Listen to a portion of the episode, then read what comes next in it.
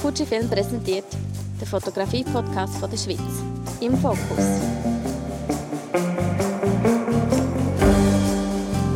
Fujifilm wünscht gute Unterhaltung. Ich bin heute unterwegs mit meinem neuen Podcast in Bar bei Jennifer Brühlmann bei Amazing News. Ähm, ich freue mich auch mega fest auf unser Gespräch. Hallo Jenny. Hi Fabian, danke vielmals, dass du zu uns auf Bar gekommen bist. Freut mich sehr. Danke vielmals für die Einladung. Jenny, du bist Geschäftsführerin von Amazing News, einer der führenden Anbieter spezialisiert auf exklusive Fotoreisen fernab vom Massentourismus mit fantastischen Kulissen im Gepäck. Kannst du uns mal erzählen, wie Amazing News überhaupt entstanden ist? Ja, sicher. Ähm, da muss ich ein bisschen ausholen. ähm, wir haben äh, zusammen mit meinem Mann, den Thomas, haben wir vor fünf Jahren Amazing News gegründet. Und es ist eigentlich so entstanden, dass wir selber leidenschaftliche Fotografen schon immer waren ähm, wir haben von unserem, unserem alten Leben sind wir normal angestellt gewesen, äh, und haben eigentlich unsere Ferien jedes Jahr bis auf den kleinsten Detail verplant. Und der Fokus war eigentlich immer, gewesen, Reisen mit Fotografie zu verbinden. Und äh, das hat uns extrem Spass gemacht. Also wir haben wirklich immer geschaut, dass wir die Reise auf Fotografie ausgerichtet haben. Wir haben geschaut, wo sind die richtigen Hotels, ähm, wo ist man am nächsten bei der Location, wann ist die beste Jahreszeit, um zu reisen. Und das hat uns so Spass gemacht und wir haben dann immer schon seit Jahren so ein die Idee gehabt, um uns selbstständig zu machen in diesem Bereich, weil wir das wirklich mit Leidenschaft immer gerne gemacht haben. Und haben dann eigentlich so vor zehn Jahren mal einen Anlauf genommen und gefunden, nachdem wir schon 20 Jahre so im Bereich äh, Banken, äh, Versicherungen sind, dass wir vielleicht jetzt mal möchten, etwas anderes machen und haben gefunden, wir nehmen ein Jahr Auszeit und sind auf einer Weltreise und haben uns vorgenommen, einen Businessplan zu schreiben, aber wir müssen feststellen, auf der Weltreise haben wir noch keinen Businessplan geschrieben. das war okay. Und dann, sind wir, ja, dann sind wir nach, haben wir die Weltreise genossen und sind nach einem Jahr wieder zurückgekommen, nochmal arbeiten, um noch ein bisschen, ein bisschen noch mehr sparen können und haben dann wirklich vor fünf Jahren haben wir gefunden, wenn nicht jetzt, wenn dann. Und ah. haben dann Amazing News gegründet, genau. Ah, schön. Also eigentlich so ein bisschen vom Hobby zum Beruf, oder? Ja, genau, korrekt. Also ja, ja, Okay. Ja, also es ist eigentlich deine Leidenschaft, wie du sagst, Zeit in der unberührten Natur zu verbringen, oder? So die, die Momente fotografisch festzuhalten. Was fasziniert dich aber eigentlich so daran? Und wie bist du dazu gekommen, jetzt wirklich die Reisefotografie zum Beruf zu machen? Ja, gute Frage. Also was fasziniert mich so daran ist, ich denke, also wir sind schon immer extrem gerne in der Natur gewesen. Vielleicht auch von unseren alten Jobs, weil wir einfach perfekt abschalten konnten. Wir sind äh, sehr, sehr ähm, technisch eingebunden mit irgendwie komplexen Themen und Projekten und so. Und indem dass wir sind reisen, fernab von den Massentouristen und so, haben wir wirklich super können eintauchen in die Welt und abschalten. Und, und für uns hat es zum Beispiel nichts Schöneres gegeben, als irgendwo sagen wir, in Alaska jenseits von der Zivilisation ein ja. Zu machen und einfach, wir hätten können stundenlang dem Feuer zuschauen, Busch-TV haben wir das alles genannt und äh, es war einfach perfekt, gewesen, um so ein bisschen, ja, den Ausgleich zu finden, ja, den Ausgleich zu, finden, abzuschalten, eintauchen in eine mhm. andere Welt und wenn man draußen in der Natur ist, dann ist irgendwie alles andere ist plötzlich nicht mehr so wichtig, also man kann wieder wie äh, Batterien neu aufladen, also mhm. wir, ja, wir finden neue Energie, für wenn man wieder zurückkommt und so. Also es ist wirklich so, ja, es ist sehr bereichernd. Ist es dann immer noch so, dass es auch für dich immer noch Batterie aufladen ist, wenn du auf Fotoreise bist? Oder ist es eher jetzt ein Job? Ja, jetzt ist es natürlich schon immer ein Job, weil also, wenn wir auf Fotoreise sind, kommt natürlich immer zuerst unser Gast. Also wir sind für ihn da wir helfen unseren, unseren Gästen wirklich äh, zu schönen Bildern kommen, wir bringen sie zur richtigen Zeit den richtigen Ort. Und dann ist es natürlich für uns wirklich ein Job. Aber ich muss sagen, im Vergleich zu vorher, wo ich wirklich äh, jeden Tag im Büro gesessen bin, ist es natürlich schon sehr bereichernd. Also, ähm, man ist aus der Natur, man kann den Leuten Tipps und Tricks äh, zeigen, wie kann man helfen, zu ihren Bildern zu kommen. Und klar, es ist anstrengend, aber äh, ich liebe den Job über alles. Und, und ich denke, das Interessanteste an unserem Job ist auch, dass wir so viele verschiedene Menschen kennenlernen, die aus verschiedensten Bereichen kommen. Also es ist, mhm. das ist sehr bereichernd. Weil früher hat man sich irgendwie so ein Milieu, jetzt mal böse gesagt, ein bisschen bewegt. Ich habe immer auf der Versicherung lang gearbeitet. Mhm. Und das sind alles Leute, die auch in der Versicherung gearbeitet haben. Und jetzt auf unserer Reise in dieser Gruppe, die, die Leute sind bunt zusammengewürfelt. Und das ist auch für, für die Leute gegenseitig sehr inspirierend, einfach so in andere Bereiche hineingesehen. Andere Berufe, andere Lebenssituationen. Ja. Mhm. Seit 2016 hat ja Amazing News mehr als 100 Fotoreisen durchgeführt. Die bleibendste Destination, die jetzt könnte ich sagen. Du meinst für mich selber? Für dich selber. Für mich selber. Ja, also ich muss ehrlich sagen, für mich die bleibendste Destination, ich kann irgendwie nicht, ich werde auch viel gefragt, äh, was ist denn deine liebste Destination? Oder eben die bleibendste oder so. Und ich kann es wie nicht sagen, also weil es gibt jedes, jeder Ort hat für sich wieder wirklich äh, schöne Sachen oder äh, ich kann es nicht vergleichen und ähm, für mich ich kann es wie allgemein sagen, den Norden. Also, das kann sein Schottland oder Irland oder Norwegen. Sobald es irgendwie um, um wüstes Wetter geht, dann zieht mich das sofort an. Also, ah. wenn, wenn so wirklich die, die Elemente sehr spürbar sind. Oder also, wenn irgendwie der Wind einem um, um die Ohren peitscht und so äh, dann fühle ich mich richtig die und fühle mich so wohl. Okay. Zum Beispiel im Schichtenprinzip mit Regenjacke und Regenhose ja. einfach raus in der Natur. Und weil dann ist sehr, das Wetter ist so spannend und so abwechslungsreich, dass man wirklich dann sehr schöne Momente kann festhalten kann. Also nicht Strandferien in diesem Fall? Überhaupt nicht. okay, okay. Ja. Aber gibt es eigentlich auch Orte, die so schön und naturbelassen sind, wo du den Namen eigentlich gar nicht preisgeben willst, weil so, was für dich so ein, ein Geheimtipp ist? Ja, natürlich, die gibt es schon. Gerade in der heutigen Zeit, wo eigentlich alles auf Social Media sowieso geteilt wird. Ähm, wir haben natürlich schon auf unseren Reisen besuchen wir einen Ort, den wir eigentlich nicht kennen. Also wir versuchen auch immer ein bisschen abseits von der Masse unterwegs zu sein. Und ähm, dort hat es wir auf unseren Reisen auch wirklich mit den lokalen Fotografen zusammenarbeiten. Da sind auch wirklich gute Freundschaften entstanden. Und, und da kommen wir natürlich auch an Orte an, wo wir jetzt nicht sonst würde ankommen, wenn wir irgendwie selber anfangen recherchieren und irgendwie, also wirklich noch so versteckte Plätzchen. Und da sind wir dann schon eher ein bisschen streng. Und, also natürlich, unsere Kunden bringen wir dort hin, denen zeigen wir die schönen Plätzchen. Aber wenn jetzt uns jemand fragt, dann sind wir natürlich ein bisschen zurückhaltend und also. versuchen das ein bisschen für uns zu behalten. Ja. Ah, okay. Ja. Also ich kann dich jetzt nicht fragen, hast du mir einen Camp-Tipp in diesem Fall? ja, du ein Reisebüsbuch ist schon. okay. Teil von deiner Arbeit ist es, sich mit der Dokumentation von Landschaft und Orten zu befassen. Mhm. Dein grösstes Anliegen damit? Ja, dass äh, eigentlich jeder, der das auch macht, dass man sich wirklich auseinandersetzt mit diesem Ort, dass man sich informiert, wo geht man da hin, ist das zugänglich öffentlich oder ist es privat. Also ich denke, das ist sehr ein grosses Anliegen, dass die Leute sich vermehrt Gedanken machen, äh, ja, wohin gehen sie und, und kann man da einfach so hingehen oder gehört das jemandem privat? Weil das merkt man so ein jetzt mit den ganzen Instagram-Hypes und so, dass viele Leute einfach so eine Bucketlist haben und einfach so Locations abfotografieren, aber sich wie nicht Gedanken machen, ja, darf ich denn dort hin? Ist das nicht, müsste ich nicht zuerst zum Beispiel den Bauer fragen oder so, wo es lang gehört, dass ich mhm. da auf die Wiese, so ein diese Sachen. Ja, ich denke, das ist sicher ein Anliegen, das wir ja. unseren Kunden mitgeben jeder Ort, den man besucht hat, ein eigenes Aussehen, seinen eigenen Charakter eben. Oder sein eigenes Ambiente. Mhm. Ähm, wie gelingt es, all diese Qualitäten einzufangen? Ja, ich denke, sehr wichtig ist, dass man sich Zeit lässt und sehr, sehr viel Geduld hat.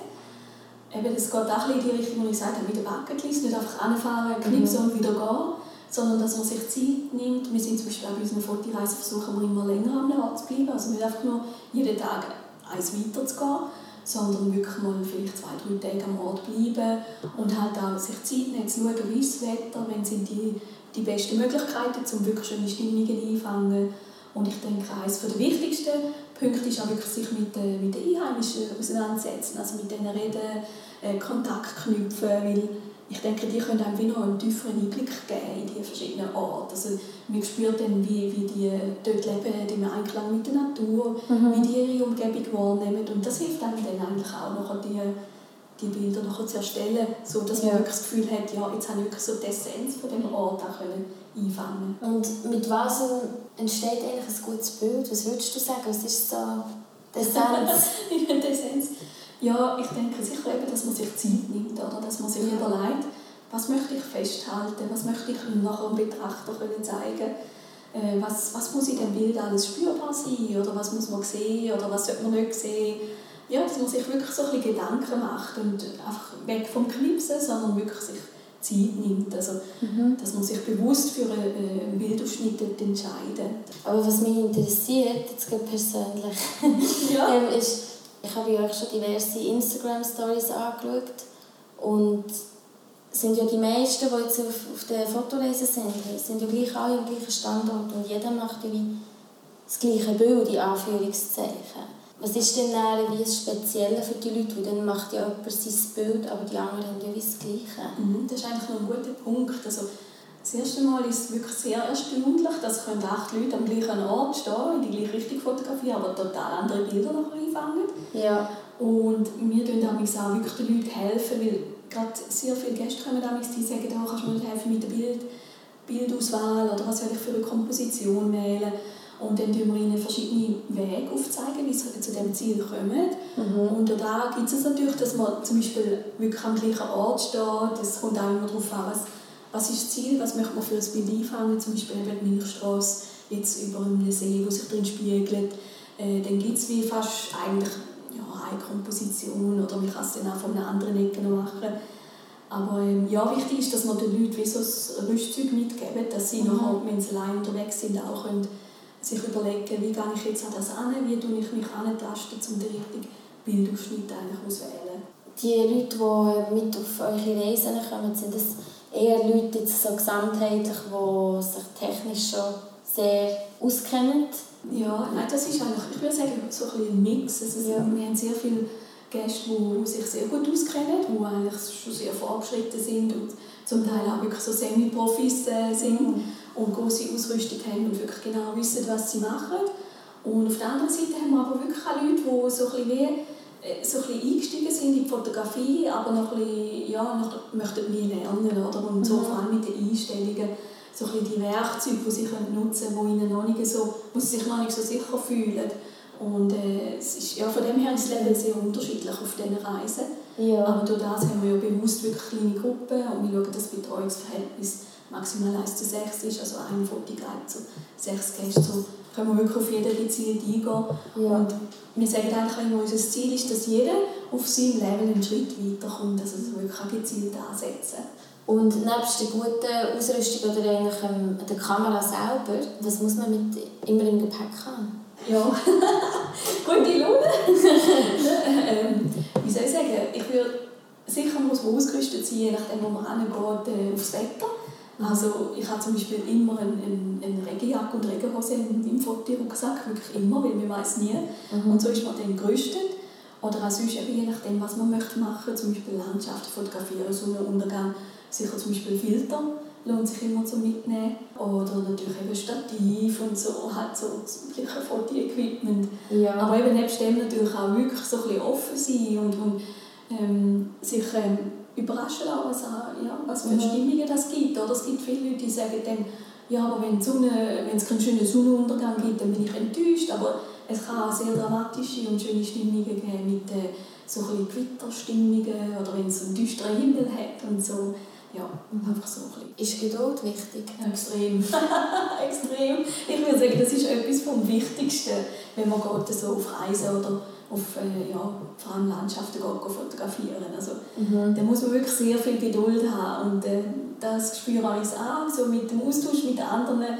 Die einen bringen das wirklich mit und die anderen denken, nein, nein, aber wie kann man nur irgendwie jetzt da eine Stunde lang warten, bis die Sonne am richtigen Ort ist und so. Und, aber ich denke, es ist sehr wichtig, dass man viel Geduld mitbringt, weil es ist nicht nur ähm, einfach irgendwo an einen Spot fahren, das Foto machen, weitergehen, sondern eben, dass man sich Zeit nimmt, oder wie ich vorher schon gesagt habe, über den Bildausschnitt und wo könnte man hinstehen, welche Perspektive. Ja. Und jetzt äh, von mehr Landschaften gesehen mit zu der Reisefotografie. Mhm. Es geht bei der Reisefotografie vor allem darum, für sich einen Ort zu entscheiden mhm. und sich dann darüber zu informieren und wahrscheinlich viel Recherchen mhm. zu betreiben, ja. oder? Ja. Wie kann man sich eigentlich diesen Prozess vorstellen, wie ihr ähm, auf, die, auf die Orte kommen, mhm. wo dann mit den Leuten hingeht? Ja, das ist, noch, das ist auch eine gute Frage. Es ist so ein bisschen, irgendwo fängt man mal an, oder? Und ja. je mehr dass man sich mit dem beschäftigt, dann durch den Austausch, es ist so international, es ist so wirklich so wie eine Community. Wir haben alle in allen Ländern Fotografen, die wir zusammen arbeiten. Und irgendwie kennen sich auch alle um zwei, drei Ecken. Und, und wenn wir in einem Land irgendwie schon eine Reise haben zum Beispiel, oder wenn wir dann wieder dort sind, dann sagen, erzählen die uns auch zum Beispiel, dort ist fotografisch noch sehr ergiebig und das wäre vielleicht noch etwas. Und wir tun uns eigentlich immer, erstens mal uns inspirieren lassen so Naturdokumentationen, wo wir immer wieder sehr gerne schauen. Oder eben dann sieht man im Magazin oder einen Reisebericht von anderen. Oder Social Media sieht man irgendwie so das Potenzial von gewissen Regionen. Und wenn man findet, nur das sieht noch gut aus oder das kennen wir noch nicht, weil so unser Grundsatz ist so ein bisschen, wir verkaufen eigentlich nur das, was man persönlich auch kennt, weil dann können wir wirklich dahinter stehen. Und falls wir jetzt etwas noch nicht würden kennen, dann würden wir wirklich dort anreisen und zuerst mal eine Recherchereise machen, um wirklich die Leute kennenlernen. Mit wem könnten wir zusammen arbeiten? Gibt es dort einen lokalen Fotograf? Und äh, uns mit denen austauschen. Ja. Mhm. Und ja, so kommt man immer wieder an neue Orte. Also ich habe zum Beispiel das Beispiel erzählen von Irland. Haben wir eigentlich bis äh, letztes Jahr nicht im Angebot gehabt. Und ich persönlich habe immer gedacht, Irland ist langweilig, das ist einfach eine flache Insel und alles grün. und dann äh, über, einen, äh, über den Fabio Antenori, kennt ihr ja, ja. auch. Ähm, er hatte Kontakt mit einem irischen Fotograf und dann hat er uns mal connected und er hat immer gesagt, ja, müsst mal kommen, müsst mal kommen. Und ich so, ja, aber ist das wirklich ergiebig? Und er so, nein, komm mal rüber. Und dann eben haben wir gesagt, gut, ich gehe es mal anschauen. Und dann hat er mir irgendwie in vier Tagen hat er mir halb Irland gesagt, nein, schon nicht, aber, ich habe gesagt, schau, da, da, da. Und dann habe ich wirklich sagen, ich habe es mit eigenen Augen gesehen und habe gefunden, oh, super, das können wir wirklich vertiefen. Ja. Und dann bin ich noch etwa zweimal über und dann hat mir weitere Sachen gezeigt und dann haben wir wirklich zusammen haben wir so die Reise dann zusammengestellt und geschaut, was wäre perfekt für eine Fotoreise, was können wir kombinieren, welche Ort und so. Mhm. Und das haben, wir jetzt, äh, das haben wir vor zwei Jahren gemacht und seit letztem Jahr haben wir die Reise im Angebot und okay. sind wirklich sehr gut angekommen bei unseren Kunden. Ja. Und wie lange gehen die Reisen meistens? Ja, die gehen meistens so zwischen, je nach Destination, so zwischen einer Woche und zwei Wochen. Ah. Ja, also in Europa sind es meistens plus minus eine Woche und ja. sobald es über See geht, ist dann etwa zwei Wochen plus minus. Ja. ja, wie bereitet man sich selber jetzt als Kunde am besten vor auf so eine Reise? Auf so eine Reise? Ja. Also erstens, unsere Kunden kommen vor jeder Reise kommen wirklich eine ausführliche Dokumentation ah. immer mit Packlisten und was wir jetzt alles beachten beim Fotoequipment. Und da nehmen wir ihnen schon große Portionen Vorbereitung ab. Und sonst denke ich einfach, sich ja, offen sein für Neues und irgendwie ja, sich freuen auf das, was sie alles sehen bekommen. Mhm. Mhm. Hat es das schon gegeben, dass Teilnehmer mit der falschen Ausrüstung sind, sei es jetzt Fotoausrüstung, wie eben auch vielleicht, weiß nicht, Kleidung, die mit der falschen Seite kommen, wie du mit dem bist umgegangen, oder? Ja, ja. wie man das gelöst hat. Ja, ja, das, es gibt natürlich immer wieder mal so Storys. Also, so der Klassiker ist, dass die Leute manchmal ein bisschen am falschen Ort sparen.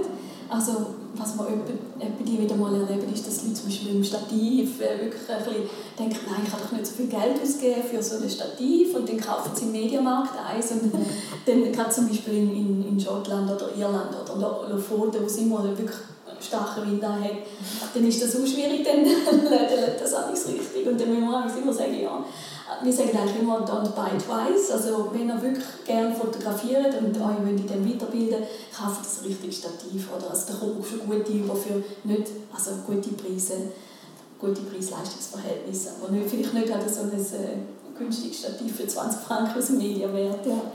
ja, und auch also gibt es schon ab und zu, wir schreiben eigentlich eben für die Reisevorbereitung wirklich ausführlich was wir empfehlen zum Mitnehmen an Kleider und wie kalt es ist, wie warm ist es. Und dann gibt es schon immer wieder Leute, die dann verschrecken und sagen, ja, wir haben ja geschrieben, irgendwie Wärmebeutel verteilen, aber sie haben gedacht, es ist ja nicht so kalt. Und dann sind sie dann auch doch ein bisschen verschrocken. Und dann haben wir schon jemanden müssen vor Ort dann halt in ein Sprachgeschäft oder irgendwie noch eine Regenhose kaufen und so Sachen. Ja. Mhm.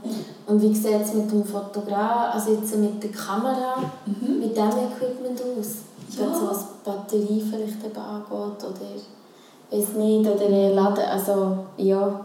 Ja, also ja, was kommt eher selten vor, was dann auch tragisch ist, ist, wenn zum Beispiel jemand nur eine Kamera dabei hat und die geht dann genau auf dieser Reise kaputt, das ist dann natürlich nicht, nicht so lustig, ja.